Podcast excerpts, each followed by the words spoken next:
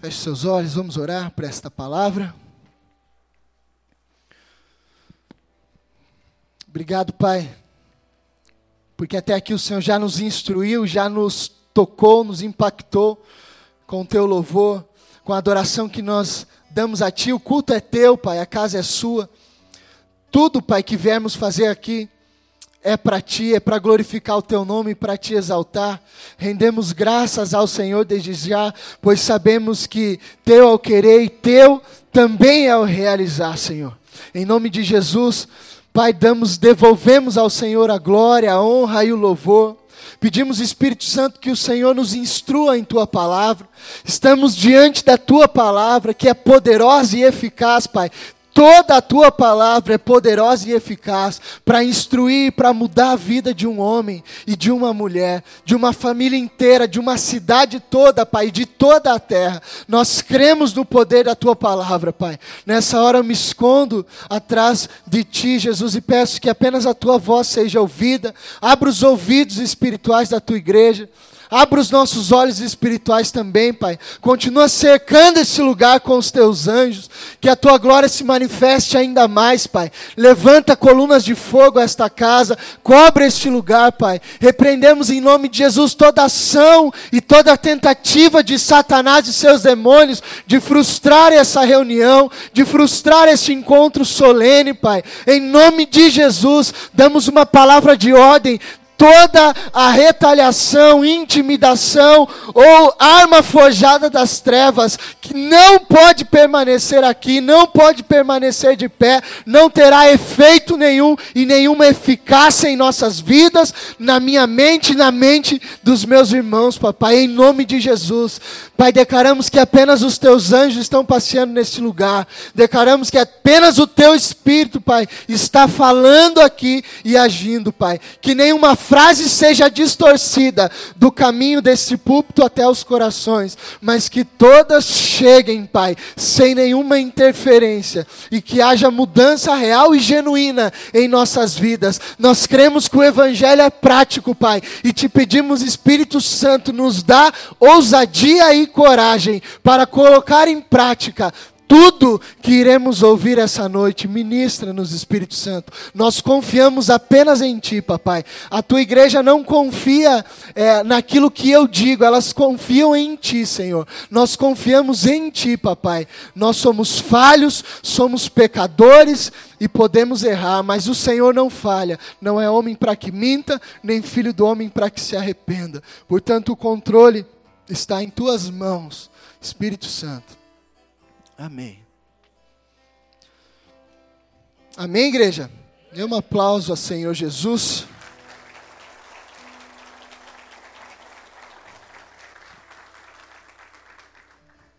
O título dessa mensagem é, diga comigo, persevere no centro da vontade de Deus.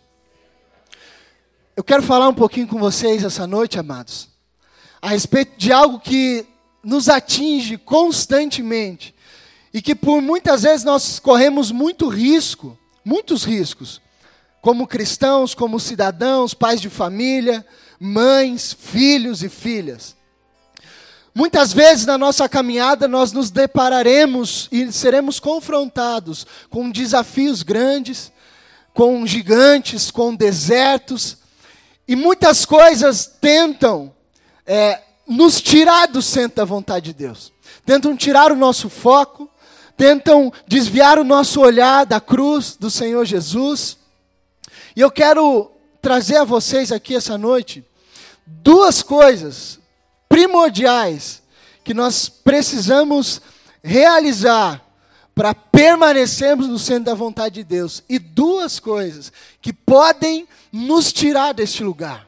Queridos, eu digo a você com toda certeza, com tudo, com o pouco que eu conheço da pessoa de Jesus Cristo e do seu Espírito, que não há lugar melhor para se estar do que no centro da vontade de Deus. Porque no centro da vontade de Deus, queridos, nós temos plenitude, plenitude de alegria, nós temos satisfação, nós temos prazer, nós temos responsabilidades e propósitos. O centro da vontade de Deus é o lugar mais seguro que você pode estar da terra. O que é o centro da vontade de Deus? É o lugar aonde o Senhor lhe destinou para habitar e para estar até o fim da sua vida. Mas é óbvio que nós temos um opressor que vai tentar de tudo para nos tirar desse lugar, porque é nesse lugar que nós temos poder, ousadia e coragem. É no centro da vontade de Deus que você tem unção, que você tem autoridade, que você se move, é nesse lugar que as coisas acontecem. Por isso, queridos, lute com todas as suas forças contra a distração e contra todas as outras coisas que tentam roubar a sua paz, roubar a sua fé, roubar as suas energias, roubar a sua alegria. E isso pode ser muitas coisas. Às vezes pode ser um trabalho, às vezes pode ser um relacionamento, às vezes pode ser ah, um ministério que Deus não mandou você estar. Estão aqui, igreja? Muitas coisas podem tirar a sua atenção. Eu quero que você abra aí comigo Efésios capítulo 1. Se você está sem Bíblia, pega carona ou acompanha a leitura no telão. Efésios capítulo 1, do verso 7 ao verso 9. É apenas um texto introdutório. Ele diz assim: diga nele. Nele. Nele quem? Em Jesus Cristo. Amém? Preste atenção. Nele nós temos a redenção por meio do seu sangue, o perdão dos pecados, de acordo com as riquezas da graça de Deus, a qual ele derramou sobre nós com toda a sabedoria e entendimento, e nos revelou o mistério da sua vontade, de acordo com o seu bom propósito, que ele estabeleceu em Cristo Jesus. O texto diz que em Cristo, queridos, nós temos, diga, redenção, perdão de pecados, sabedoria, entendimento e revelação da sua vontade. Portanto, se você ainda não está em Cristo ou com Cristo, queridos, você está perdendo tempo, amém? Diga amém por isso. Diga para alguém não perca tempo, querido. Diga para outra pessoa assim: conheça Jesus, porque é nele que a sua satisfação é plena. É na pessoa de Jesus Cristo que você tem tudo que você precisa: redenção, perdão de pecados, sabedoria, entendimento e revelação da vontade de Deus para você. Alguém já ficou desesperado? Eu já quase entrei em parafusos no passado com uma pergunta: Quem eu sou? Alguém já ficou desesperado com essa pergunta ou não? E essa é uma pergunta que você faz para você mesmo, internamente. Você não, não, não expressa ela, mas muitos de nós já entramos, às vezes, em crises existenciais. Quem eu sou? O que eu devo fazer? Por que estou aqui? Para onde vou? São crises existenciais. Todo ser humano passa por crises como essa. Mas a palavra nos revela que em Cristo todas as crises são vencidas. Em Jesus você não tem dificuldade de entender quem é. Em Jesus a sua identidade é firmada. E quando a sua identidade é firmada, queridos, você vive livremente. Por quê? Porque existe um mal muito grande em nosso meio que nos cerca, que é o mal, diga, da comparação. Portanto, se a sua identidade não é firmada e você não entende muito bem quem é, você vai querer se comparar. E você vai querer se moldar às pessoas de referência ao seu redor. Mas você vai querer se parecer com todo mundo e vai se esquecer de ser você mesmo. Você tem algo especial e genuíno na sua vida, que só existe em você e mais ninguém. Amém, amados? Você precisa ter referenciais e exemplos para te ajudar e para te instruir, mas você precisa saber quem é. E você, sabendo quem é, permaneça no centro da vontade de Deus, que nele você está, diga, completo. Eu e você somos tentados todos os dias, amados, a desistir de sonhos, a desistir de pessoas e a desistir dos planos de Deus. Sim ou não? Todos os dias nós acordamos pelas manhãs e setas, pensamentos, dificuldades, barreiras tentando te fazer, às vezes, abandonar os seus sonhos, aquilo que Deus colocou em você, falando ao seu ouvido que as pessoas realmente não têm jeito e não prestam e não vão dar certo, ou você abandonando planos de Deus e falando, Deus, isso é grande demais para mim, isso é, é, o Senhor acho que se equivocou. Muitas vezes nós nos pegamos dessa forma. Senhor, mas tem certeza, você recebe um insight, você recebe uma visão da parte de Deus, Ele te mostra algo. Cristo, Deus fala muito comigo assim, eu queria te encorajar a dar mais atenção às visões que você tem internas. A palavra diz que nós temos a mente de Cristo. E ter a mente de Cristo é ter os pensamentos de Cristo. Logo, se eu tenho a mente de Cristo, eu tenho os pensamentos de Cristo, muitas vezes os pensamentos que estão passando aqui dentro não são meus, são dele. E aí você pensa, não, isso é coisa da minha cabeça. E a voz que fala com você é sua. Você fala, não, sou eu falando para mim mesmo, mas, queridos, eu quero te encorajar. Eu aprendi a acreditar nisso. O Espírito Santo me instruiu e falou, cara, acredite. Eu vou falar de uma forma que você entenda. A voz sim será sua, o pensamento vai parecer seu, mas você tem a minha mente. Então sou eu que estou pensando em sua cabeça. Acredite nos pensamentos que estão vindo. Acredite nas visões. Acredite nos quadros que Jesus está pintando. Sabe quando você vê um cenário que nunca aconteceu, você tem um vislumbre, você tem uma visão, e você fala: não, isso é coisa da minha cabeça. Pode ser, mas pode não ser. E eu te encorajo a acreditar naquilo que Deus está te mostrando. E não duvide, porque Ele é Deus e nada é difícil demais para Ele. Nada é difícil demais para Deus, amados. Você não consegue fazer nada, eu e você não conseguimos, mas Ele pode. Ele consegue, Ele faz. A vida é um desafio diário, é uma busca constante. Nós estamos, você já percebeu que nós estamos sempre, parece que cachorro correndo atrás do rabo. Estamos sempre buscando algo. Na maioria das vezes, o que nós estamos buscando? Queremos alegria, nós queremos paz, nós queremos descanso. Mas tudo isso só será possível na minha vida e na sua vida se estivermos nele.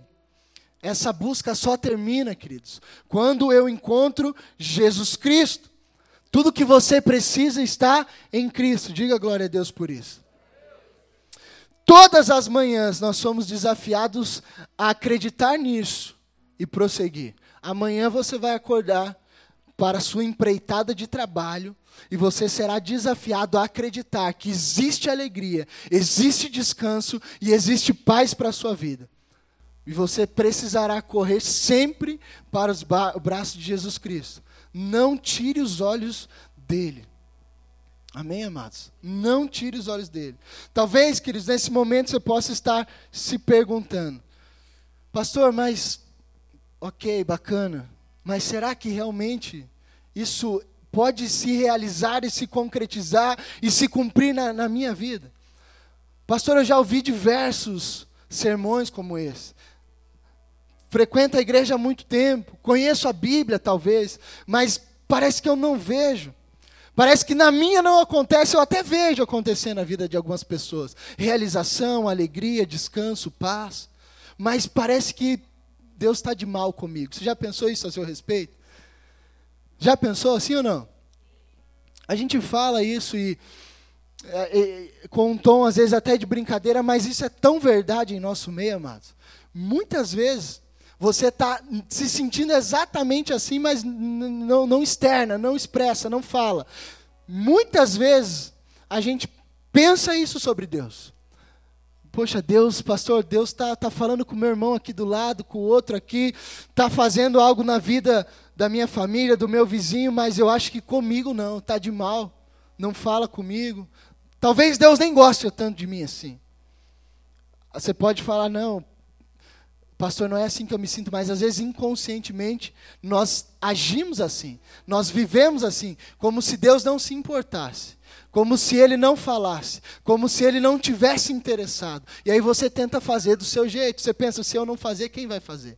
E aí você vai com o seu braço, tentando, tentando, tentando, se esforçando ao máximo, dando murro em ponta de faca, quebrando a cara muitas vezes, porque muitas vezes nós temos dificuldade de acreditar que sim, Deus nos ama. Sim, Ele está se importando com a nossa história e Ele está presente.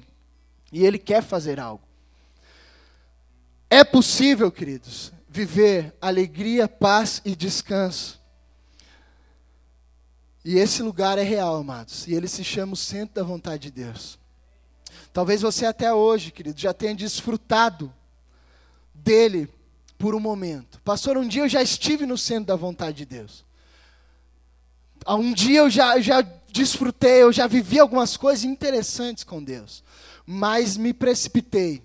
Deixei de olhar para Ele. Tropecei.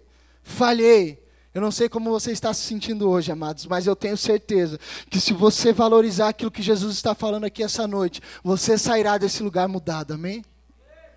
Aplauda Ele para testificar isso.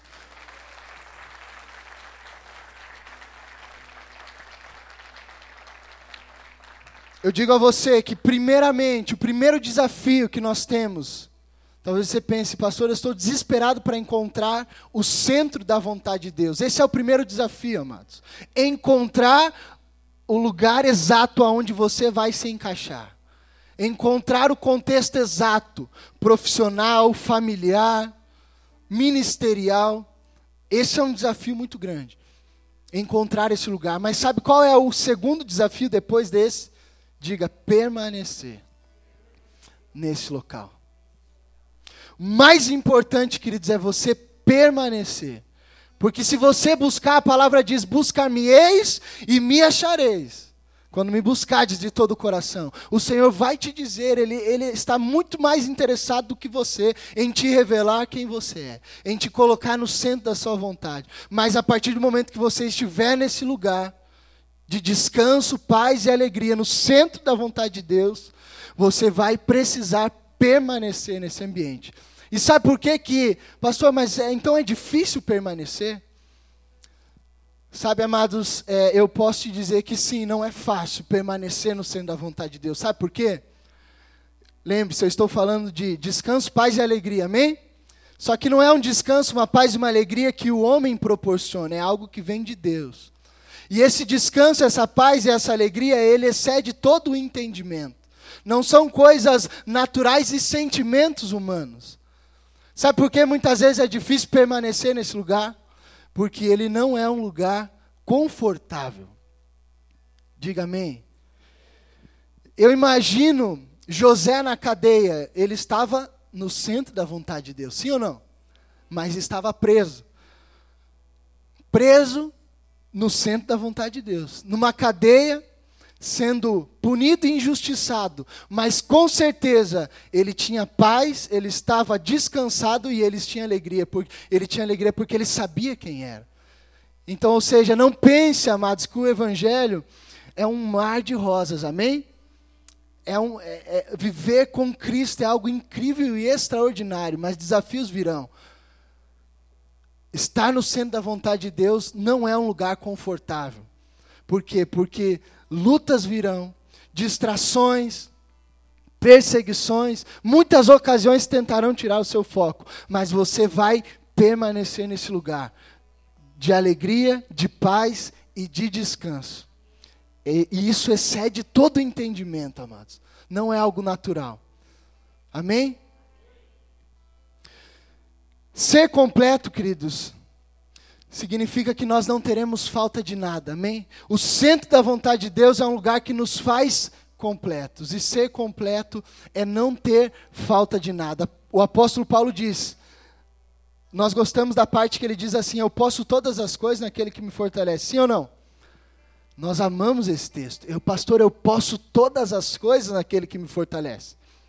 Mas eu esqueço de ler o contexto, voltar no texto. Ele está dizendo assim: eu passei dificuldade, eu passei fome, eu passei angústia, eu passei perseguição, sei ter muito, sei ter pouco, sei ter trabalho, sei estar desempregado. Sei ter uma família estruturada e sei estar passando por dificuldades na minha casa. Eu agora aprendi a passar por todas as coisas, porque eu entendi que nesse contexto eu posso tudo naquele que me fortalece. O texto não está te dando uma licença para sair fazendo o que você quiser. Ele está te dizendo: ei, se você estiver no centro da vontade de Deus, você vai passar os piores dias da sua vida, mas você vai permanecer, porque Ele estará contigo. Nele existe paz, alegria e descanso, seja com fome, seja bem alimentado, seja trabalhando ou desempregado, saudável ou doente. Você pode todas as coisas naquele que te fortalece.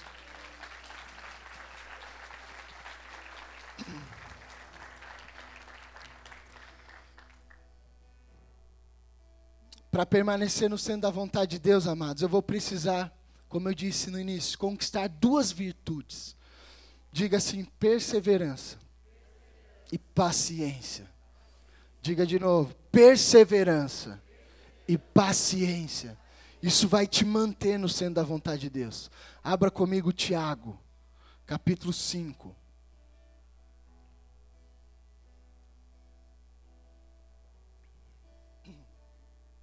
Tiago 5, do 7 ao 11.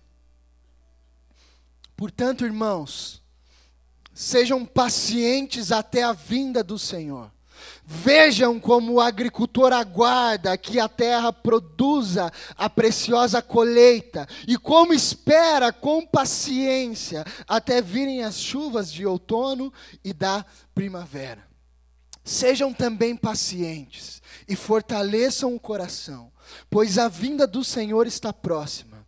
Irmãos, não se queixem uns dos outros, para que não sejam julgados. O juiz está às portas. Irmãos, tenham os profetas que falaram em nome do Senhor como exemplo de paciência diante do sofrimento. Como vocês sabem, nós consideramos felizes aqueles que mostraram perseverança. Vocês ouviram falar sobre a paciência de Jó e viram o fim que o Senhor lhe proporcionou. O Senhor é cheio de compaixão e de misericórdia. Amém, amados? Se a perseverança e a paciência me mantêm no centro da vontade de Deus, como nós lemos no texto, Tiago está nos encorajando. Ele está dizendo: perceba o agricultor trabalhando. Se ele não lançar as sementes, ele nunca terá fruto algum. Mas ele nunca pode lançar as sementes e na semana seguinte vir colher frutos. Primeiro, ele tem um trabalho árduo de arar o solo, de selecionar as suas sementes e lançar na terra. Ele faz todo um trabalho de preparação, ele arrega, ele espera por chuvas, e aí, com muita paciência e perseverança, uma hora ele colhe de tudo aquilo que ele plantou, mas não é instantâneo, não é de uma hora para outra. Nós precisamos viver, igreja, um evangelho de pessoas que permanecem, persistem e perseveram. Sabe por que eu vejo muitas vezes as pessoas desistindo da fé, abandonando a fé? Porque elas não têm resiliência. E isso tem a ver com a nossa cultura, isso tem a ver com, com a geração que nós temos hoje na Terra. Uma geração imediatista. Uma geração que está uh, um ano na igreja e já quer ver a sua vida completamente transformada e mudada. Uma geração que conheceu Jesus hoje, na, manhã, na, na semana seguinte, já quer que o Senhor resolva todos os seus problemas. Não é assim que funciona, amém, amados? Eu estava comentando com o Edson hoje no carro que se nós nessa geração passássemos pelas coisas que Moisés passaram, que José passaram, que, que esses grandes homens de Deus passaram, queridos, não, a gente não, não sobreviveria, mas por que não sobreviveríamos? Porque a geração que nós temos hoje é uma geração imediatista. Pastor, eu aceitei Jesus já faz um mês e a minha vida continua a mesma. Pastor, eu vim para Cristo porque eu estou precisando de uma restauração, de uma libertação, estou precisando de um emprego, mas, poxa, pastor, já fazem sete horas que isso aconteceu e nada mudou. Estão aqui, amados? Faz sentido isso para vocês ou não? Vocês percebem isso também? O que acontece com a gente hoje? Nós não temos raízes, amados. Nós não temos resiliência. Nos falta, amém? Mas Jesus irá nos dar em nome de Jesus. Porque a palavra diz que Ele é misericordioso, Ele é bondoso. O Senhor vai te abençoar, sim, eu creio. Com perseverança, com paciência. Você criará raízes e irá permanecer. As chuvas não irão lhe abalar, as tempestades não irão te destruir, amados. A palavra diz em Salmos que nós seremos como árvores plantadas junto a correntes de águas, que no tempo certo dão frutos, suas folhas não murcham, e tudo que ele faz prospera, porque a gente vai aprender em nome de Jesus a ser paciente e perseverante. Eu libero essa palavra para você essa noite. Seja paciente e perseverante, espere no Senhor. Espere, queridos. Pastor, já passou o ano, já passou um ano, não interessa, permanece. Pastor, passou cinco anos, permanece. Pastor, passou dez anos, permanece, amados. O tempo para Deus é, não é nada. Um dia para Ele é mil anos, e mil anos é como um dia. Então, o que é demais para você, para Ele não é muita coisa. Amém? O que parece uma eternidade para acontecer, Ele faz num estralar de dedos. Pastor, mas já tem anos que eu estou tentando me libertar de um vício, já até desistir não consigo. Posso te falar uma coisa? Quando você desiste de tentar, entenda isso, muitas vezes é quando você já não tem possibilidades mais naturais e humanas para fazer algo, é aí que Deus começa a agir. Porque enquanto você tem possibilidades humanas para fazer algumas coisas, Muitas vezes a gente se precipita, a gente bota a mão e faz. Mas quando acaba as suas possibilidades, o Senhor vai entrar em ação, amados. Porque Ele quer que você exerça e exercite a sua fé. Amém? O que tiver em seu alcance para fazer, faça. Mas tem algumas coisas na minha vida que eu só venci com Jesus quando eu disse: Senhor, eu desisto. Eu não aguento mais, eu não consigo mais por mim mesmo. É isso que Ele quer que eu e você entenda. Quando você disser, Senhor, não sou eu quem, quem faz, não sou eu quem posso, porque dele, por ele, para ele, são todas as coisas. Pai, eu não consigo vencer isso sozinho. Papai, eu não consigo vencer esse caráter sozinho. Essa, esse perfil, essa personalidade, eu não consigo sozinho. Tudo que Jesus mais quer é te ver rendido, amados é te ver de guarda baixa, é ver você clamando por, para que Ele entre em ação na sua vida. Então, se você tem coisas para vencer ainda, como todos nós sempre temos, algum, algumas falhas de personalidade, algumas coisas no caráter, enquanto você viver, você é um prédio em construção. Mas entenda algo: o segredo é, Senhor, eu não consigo sozinho. Por favor, faça através de mim. E Ele fará. Mas enquanto você se precipitar e ficar tentando dar jeitinho para fazer algumas coisas, queridos, parece que você não vai sair do lugar. Mas quando você se render, entender, se humilhar e falar: Deus, eu sou fraco, o Senhor é forte.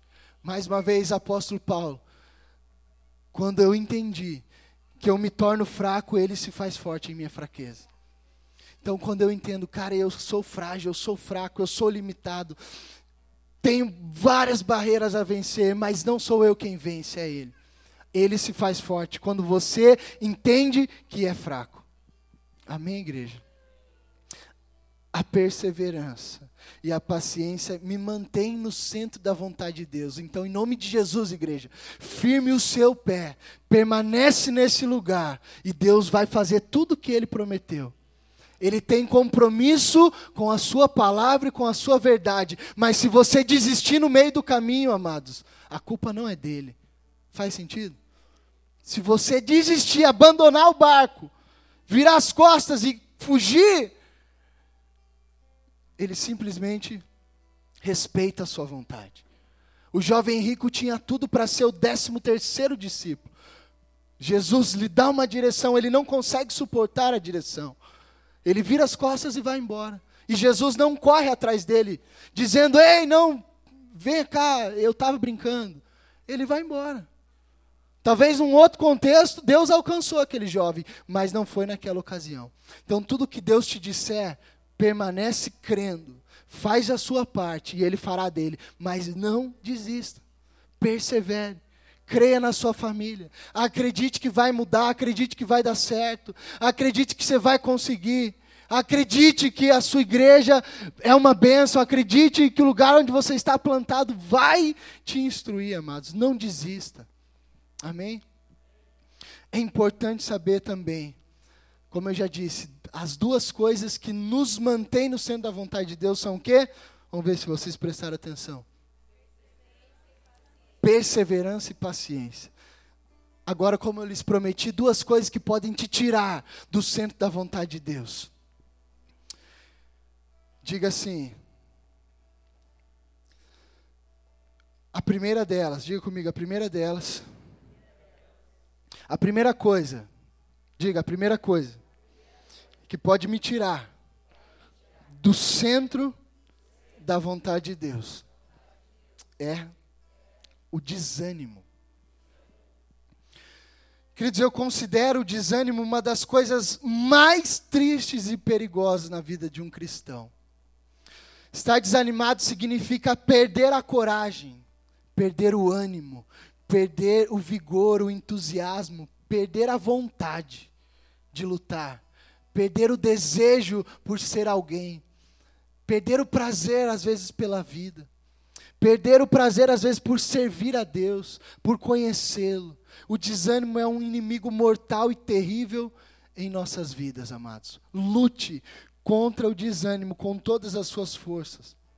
Eu não sei qual fase você está atravessando nesse momento, mas eu sei, queridos, que o desânimo não irá lhe ajudar em nada. Amém? Diga amém por isso. O desânimo não é o seu aliado, ele não é seu amigo. O desânimo é aquele sentimento terrível que parece que te enraiza numa cama, que te tranca dentro de casa que te faz perder a esperança.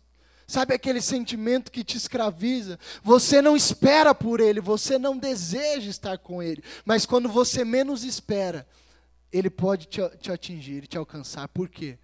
Porque muitas vezes nós deixamos de acreditar naquilo que Jesus iria fazer, tiramos o nosso pé do centro da vontade de Deus, deixamos de perseverar e de ter paciência. É questão de tempo. Alguém que desiste dos sonhos de Deus é questão de tempo para essa pessoa estar desanimada. Quando você deixa de olhar para Jesus é questão de tempo, você estará desanimado. Quando você deixa de acreditar que Ele fará, que Ele é, que Ele vai fazer, que Ele é real, que o Senhor pode todas as coisas. Quando você começa a olhar para a igreja como uma instituição humana e religiosa. Quando você começa a olhar para os seus amigos é, de forma errada. Quando o seu olhar já não é mais puro quando os seus sentimentos já, já não são mais genuínos e verdadeiros, quando nós perdemos a inocência, a humildade de uma criança, como Jesus diz, se vocês não se tornarem como uma criança, vocês não poderão ver o reino. O que, que ele está querendo dizer?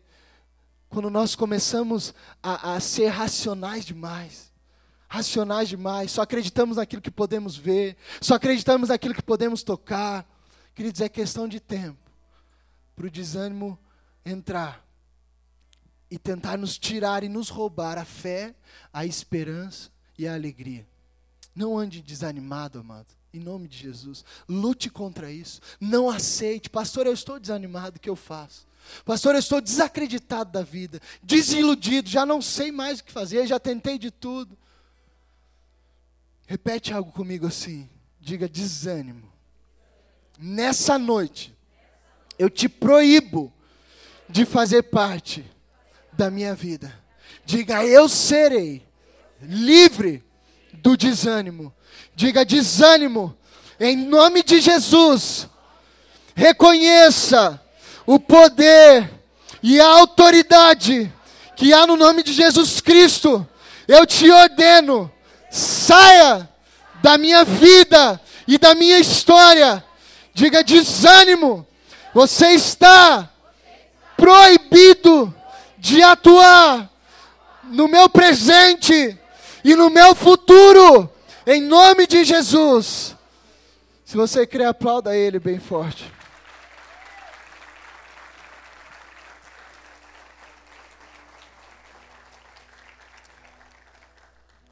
Efésios 5, não precisa abrir, só acompanhe comigo, do 14 ao 17 diz assim: Por isso é que foi dito: Desperta, ó tu que dormes, levanta-te dentre os mortos, e Cristo resplandecerá sobre ti. Tenham cuidado com a maneira como vocês vivem, que não seja como insensatos, mas como sábios, aproveitando ao máximo cada oportunidade, porque os dias são maus. Portanto, não sejam insensatos, mas procurem compreender qual a vontade do Senhor. Qual a vontade de Deus para a sua vida? Você já perguntou para Ele isso? Hoje, pelo menos. Deus, qual a vontade do Senhor para a minha vida? Hoje, agora. Qual a vontade da minha vida, Senhor, profissionalmente? Onde o Senhor quer que eu esteja? Papai, será que o que eu estou fazendo hoje, será que, que o lugar que eu estou trabalhando hoje é da Sua vontade? Eu estou fazendo isso, mas eu não me sinto completo. Eu sei que eu sou outra coisa, eu amo fazer outra coisa. Qual a vontade do Senhor para a minha vida? Papai, esse namoro é para é mim? Pai, é para mim casar com essa pessoa? Não é. Pai, essa igreja é para mim? Não é. Pai, esse ministério é, é o que eu devo fazer ou não? Qual a vontade de Deus para a sua vida, amados? Isso só depende de você e do seu, diga para alguém, interesse.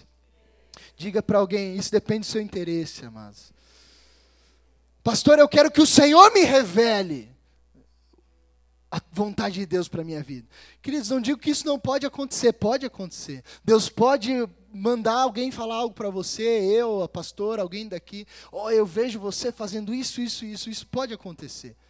Mas eu te encorajo a buscar por si mesmo também essa revelação. Sabe por quê, amados? Porque se eu falar bobagem para você e você não buscar a vontade de Deus, você vai acreditar no que eu falei e não buscou a Deus para testificar aquilo que alguém lhe disse, e aí o que vai acontecer? Frustração. Talvez alguns de vocês aqui já se frustraram dessa forma. Mas, pastor, era um homem de Deus que me falou tal coisa. Mas se você não foi para Deus, que também é seu Pai, que atua com o mesmo Espírito em você, assim como atuou no homem que te deu alguma direção, se você não for para Deus e perguntar, Senhor, aquilo que aquela pessoa me disse, aquilo que o pastor me disse, aquilo que aquele irmão da igreja me disse, é da tua vontade? Faz sentido? É verdade, Pai? É isso mesmo? Faça isso, queridos, porque senão as pessoas vão te iludir. Amém? Existem muitos lobos, amados, em pele de cordeiro, pessoas maldosas, com atuações malignas, de fato, espíritos imundos, que estão às vezes inseridas dentro da igreja para atuar em meio aos cristãos e enganar pessoas. Dizer eu te vejo, sabe aquele papo, eis que te digo, eis que isso e aquilo. Não digo que isso não acontece, lógico que acontece. Profecias, nós cremos, nós cremos em tudo isso, mas às vezes, amados, eu te encorajo sempre. A palavra diz assim: observai todas as coisas e retém o que é bom. Amém? Alguém te entregou uma palavra. Cara, vai diante de Deus e pergunta para Ele: Senhor, isso veio de ti? Essa pessoa está falando da sua parte para mim? É isso mesmo que o Senhor quer? Porque senão, queridos, as pessoas facilmente, e às vezes os irmãos na inocência, com a sua fé genuína, com a sua é, imaturidade, às vezes acreditam em qualquer coisa. Então, cuidado, amados. Cuidado, em nome de Jesus. Amém, queridos? Teste, prove. A palavra diz: prove todas as coisas. Coloque, vai na Bíblia. Puxa, que o pastor falou algo lá, fiquei em dúvida. Cara, eu te dou ah, o maior incentivo para fazer isso. Sempre você vai ver eu fazendo isso. O pastor falou algo que eu não concordo, fiquei em dúvida. Vai para a Bíblia e procura. Amém, queridos? Não fica dependendo só da, de mensagens de terceiro. Não fica dependendo só de homens para te falar o que Deus quer. Vai para a Bíblia e procura. Vai para o seu quarto, ora, Senhor, é isso mesmo. Fala comigo, o Senhor também fala com você no teu secreto. Amém, queridos? O verso 20 de Efésios, capítulo 5, vai dizer: dando graças constantemente a Deus Pai por todas as coisas, em nome do Senhor Jesus. Seja grato. Diga isso comigo. Pai, me ajuda a ser grato. Se anime, queridos, vença o desânimo em nome de Jesus. O mundo pode até ter motivo para estar desanimado, mas você não. O mundo tem motivo para estar desanimado, mas aquela pessoa que conhece a Cristo não tem motivo. Pastor, mas o senhor não conhece a minha família, o contexto que eu vivo? Amados, eu não, de fato alguns eu não conheço, mas eu sei que eu conheço o autor da vida. Eu conheço o autor da vida e o autor da morte. Eu conheço aquele que dá vida e aquele que também tira a vida. Eu conheço aquele que salva e aquele que sim pode destruir alguém. Pastor, mas e se for algo terrível e trágico, como eu posso estar animado? Como eu posso estar grato num contexto difícil? Nós vivemos tantos desafios, amados. Será que se a minha filha hoje de quatro anos sofresse um acidente e falecesse, como eu reagiria? Vamos ir ao extremo. Coisas reais que acontecem todos os dias. Minha filhinha, que eu amo tanto, de quatro anos, sofresse uma, algo terrível, uma doença acometesse e a levasse, como eu já vi muitos pastores ao redor de nós acontecendo, será que eu ainda estaria grato? Será que eu ainda estaria animado, como estou tentando dizer aqui a vocês? Será que eu ainda estaria motivado? Queridos, eu posso te afirmar com toda certeza, obviamente ficaria muito triste, muito abalado, muito. Não consigo nem imaginar isso, mas não negaria a minha fé não abandonaria Jesus, continuaria com Ele, passaria um período de luto terrível, ela jamais seria esquecida da minha vida. Mas, assim como nós vimos no filme hoje, eu não questionaria Deus por aquilo que Ele me tirou, mas sim agradeceria pelo tempo que ela esteve comigo. Eu te digo isso porque esses dias aconteceu isso. Eu estava indo para a faculdade de moto. E saindo do meu condomínio assim, a minha filha vem correndo. Ela nunca fez isso. Ela vem correndo lá de casa e gritando: Papai, papai. E eu já estava quase no portão. Eu parei, olhei para trás. Deus é como. É, muitas vezes ele. Deus é exatamente assim, amados. Ele não resiste à voz de um filho gritando por ele. Diga amém por isso. Deus não resiste à sua voz. Quando eu vi minha filha, eu parei na hora a moto, esperei, ela veio correndo e me abraçou simplesmente. E me deu um abraço forte, ficou comigo abraçada no meio do condomínio e eu indo para a faculdade. Aí eu tirei o capacete, abracei, aproveitei o máximo aquele momento. E ela falou assim para mim: Papai, eu vou sentir muita saudade eu vou ficar com muita saudade do Senhor. E eu pensei, falei, fiquei pensando, falei, amém, filho, eu também vou ficar com muita saudade de você. E aí eu, ela saiu, na inocência de uma criança, e eu saí com a moto, e fui pensando, falei, será que hoje pode me acontecer alguma coisa, eu não sei. Eu posso bater a moto e morrer, e minha filha se despediu de mim me abraçou e disse que vai ficar com muita saudade. Ou pode acontecer alguma coisa com ela, eu não sei. E no caminho, queridos, eu fui me questionando e pensando o que eu faria se isso acontecesse. E eu pensei, Deus, obrigado pelo tempo que eu já vivi com a minha filha. Que seja feita a tua vontade. Dê graça em todas as coisas. Não questione, amados. Nós não entendemos a vontade de Deus. Mas Ele é Deus e Ele é o autor da vida, e Ele dá e Ele tira. Então, se acontecer algo muito difícil ao seu redor, se acontecer uma situação muito trágica e desanimadora, por favor, lute e vença isso. E seja grato por tudo que você já viveu, por tudo que você já conquistou, por tudo que Deus já fez pela sua vida. Não questione. Amém? 2 Coríntios Estou quase acabando, queridos. Diz assim o verso 4, do 8 em diante: De todos os lados somos pressionados, mas não desanimados. Ficamos perplexos, mas não desamparados.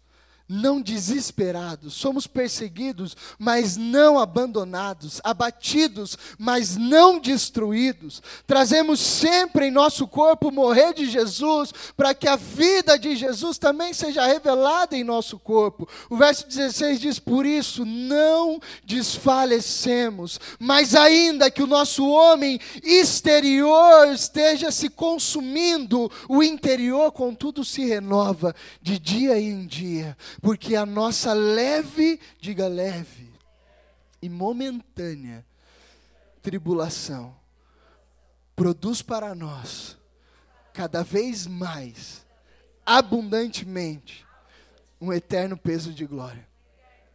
O apóstolo Paulo está dizendo: a sua vida é uma leve e momentânea tribulação, queridos. Pastor, mas e se tudo der errado, e se muitas tragédias acontecerem, ele está dizendo: ei, a sua leve e momentânea tribulação vai passar. Ele enxugará todas as lágrimas. Você vencerá todas as coisas no poder daquele que se faz forte em sua fraqueza. O segundo inimigo, amados, que tenta nos tirar do centro da vontade de Deus, diga é a ansiedade. O primeiro inimigo qual é? Desânimo. O segundo é a ansiedade. A ansiedade significa incerteza e angústia. E como nós temos visto isso em nosso meio? Queridos, tem síndromes, tem, tem algumas patologias da alma até, que são desencadeadas devido à ansiedade. Puxa, eu queria tanto isso, aquilo, esse trabalho, aquele. Está faltando isso, está faltando aquilo. Queria casar, queria filhos, queria um lar melhor. E quando você vê, a ansiedade tomou conta.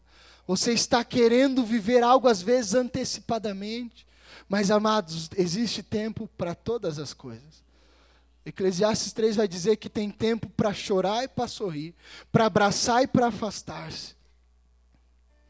Então espere o tempo de Deus. Não fique ansioso, amados. Antigamente, repito, nós tínhamos motivos para estarmos aflitos, preocupados e ansiosos, porque nós não conhecíamos o príncipe da paz. Mas hoje nós o conhecemos.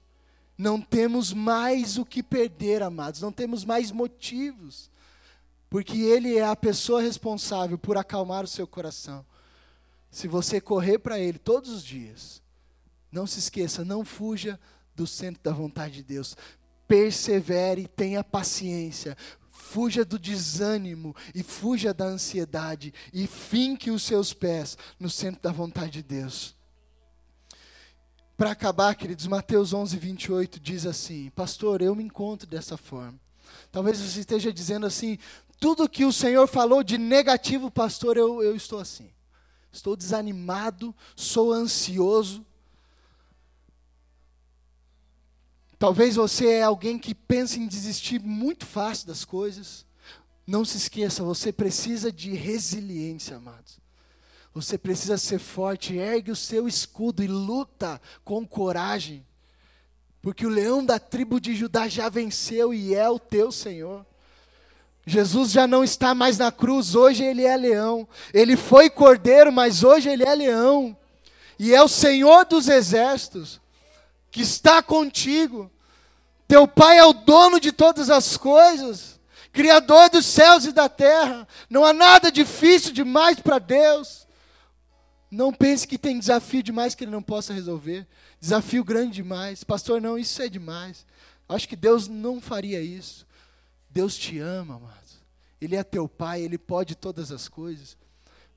Para a gente concluir, Mateus 11, 28 diz assim: Venham a mim, todos os que estão cansados e sobrecarregados, e eu lhes darei descanso.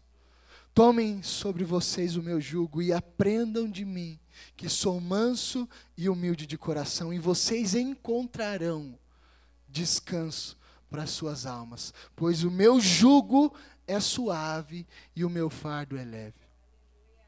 Se essa mensagem fez sentido para você hoje, eu quero que você se levante. Eu quero orar pela sua vida. Se levante corajosamente, reconhecendo que você precisa perseverar.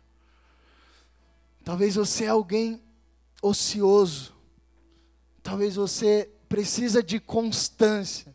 Talvez você precisa, amados, ser alguém que persevera, ser resiliente. Apague as luzes, vamos orar. Eu quero que você entenda o último texto. Vinde a mim. Não se esqueça, é nele. É nele que está a solução da sua vida. É em Jesus que, que estão todas as respostas. Não é na, na igreja, queridos, na instituição, não é no pastor, não é nos irmãos, não é na esposa, não é no marido, não é nos filhos que você vai encontrar razão e prazer de viver, é em Cristo. Não é numa vida bem-sucedida, não é num carro zero, não é num trabalho que lhe paga 10 mil reais por mês, que você encontrará descanso para a sua alma. É em Cristo. Ele é o centro de todas as coisas. Feche seus olhos, eu quero orar com você.